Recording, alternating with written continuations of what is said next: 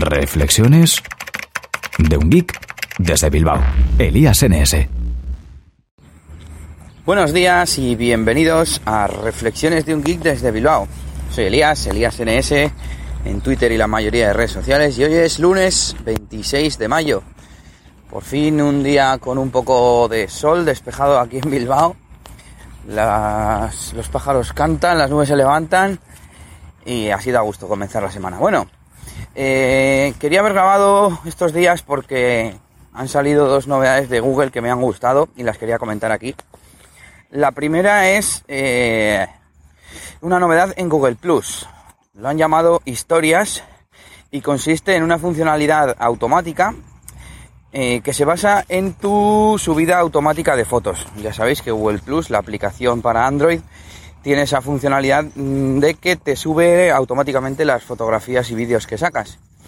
Pues eh, con estas fotografías y el historial de ubicación, eh, junta un poquito todo este material y lo ordena en una especie de línea de tiempo, pues con las fotos, los lugares a los que has ido y te ofrece automáticamente eh, lo que ellos han llamado pues una historia, ¿no?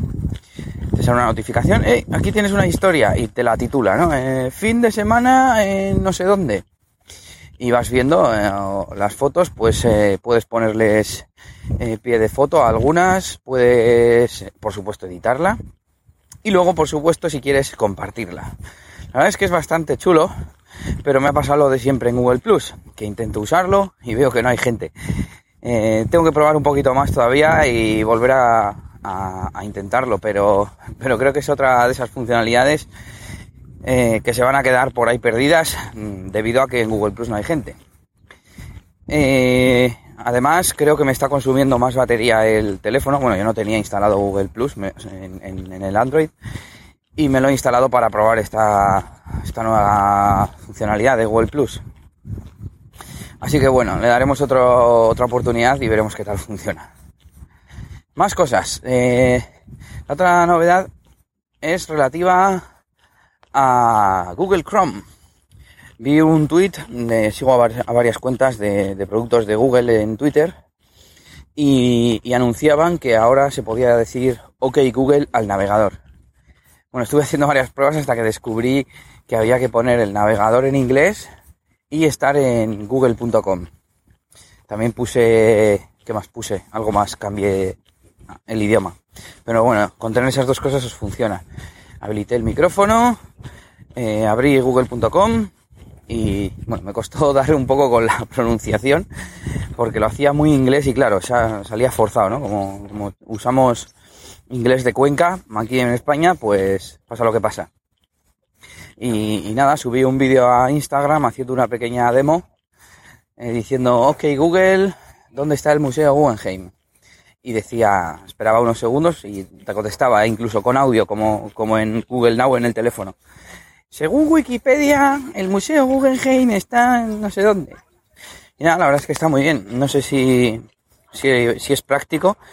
La verdad es que me hizo pensar en que no, no se usa eh, la voz en el, en el, PC de sobremesa, en el móvil sí, pues no sé, porque estamos como más ocupados, ¿no? Cuando, cuando utilizamos el móvil estamos en movimiento, estamos haciendo otras cosas y como que nos resulta práctico para acabar cuanto antes, pero en el ordenador de sobremesa no, no lo hacemos.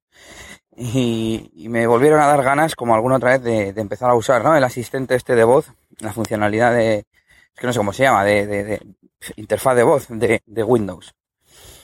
Y igual, igual me da por probarlo. Pero bueno, que la funcionalidad esta iba bien, ¿eh? Ok, Google. Y, Ah, ya sé, cambié el idioma, ahora me he acordado, de, la propia, del propio buscador de Google. Pero ese no hacía falta cambiarle. Así que, ok Google, y le preguntas cositas a, a Google en el ordenador, ¿eh? a través del micrófono del ordenador. Bueno, y cambiando de tema, os voy a hablar de un cliente de correo que estoy usando ahora, que se llama Mailbox. Es un cliente de correo que compró Dropbox y que está enfocado un poco, digamos, a la productividad. Funciona cuando tú estás viendo la lista de correos en la bandeja de entrada. Eh, puedes hacer swipes o puedes entrar a los propios correos, por supuesto. Puedes hacer deslizamientos con el dedo hacia los lados para archivarlos y no tienes que hacer nada con él. borrarlo o, eh, como se dice, retrasarlo para otro momento, otro día o lo que sea, o meterlo a una lista. Los dos primeros se hacían hacia la derecha y los dos izquierdos, los dos segundos hacia la izquierda. Y de esta forma, pues consigues tener la bandeja de entrada limpia, que es uno de los principios de la productividad con el email. Procesar la bandeja de entrada, dejarla a cero y las tareas hacerlas cuando toque, no, no en ese momento. No me gustan mucho las listas que le han puesto de lectura de más tarde, de, bueno, más tarde no, sí, ya no sé si hay de más tarde o no. Y yo principalmente lo uso para archivar correos y para guardármelos en una lista llamada GTD que luego veo más tarde desde, desde el PC de escritorio. Y nada, os lo recomiendo porque además al, probarlo os dan un giga extra en vuestra cuenta de Dropbox. Si tenéis Dropbox, pues es, solo por eso merece la pena instalarlo y, y volverlo a desinstalar.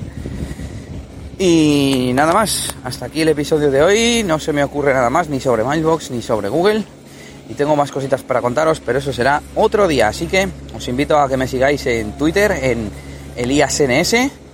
Y nada, nos escuchamos aquí en RGB Podcast en los próximos días. Un saludo y agur agur. Esto ha sido todo por este capítulo.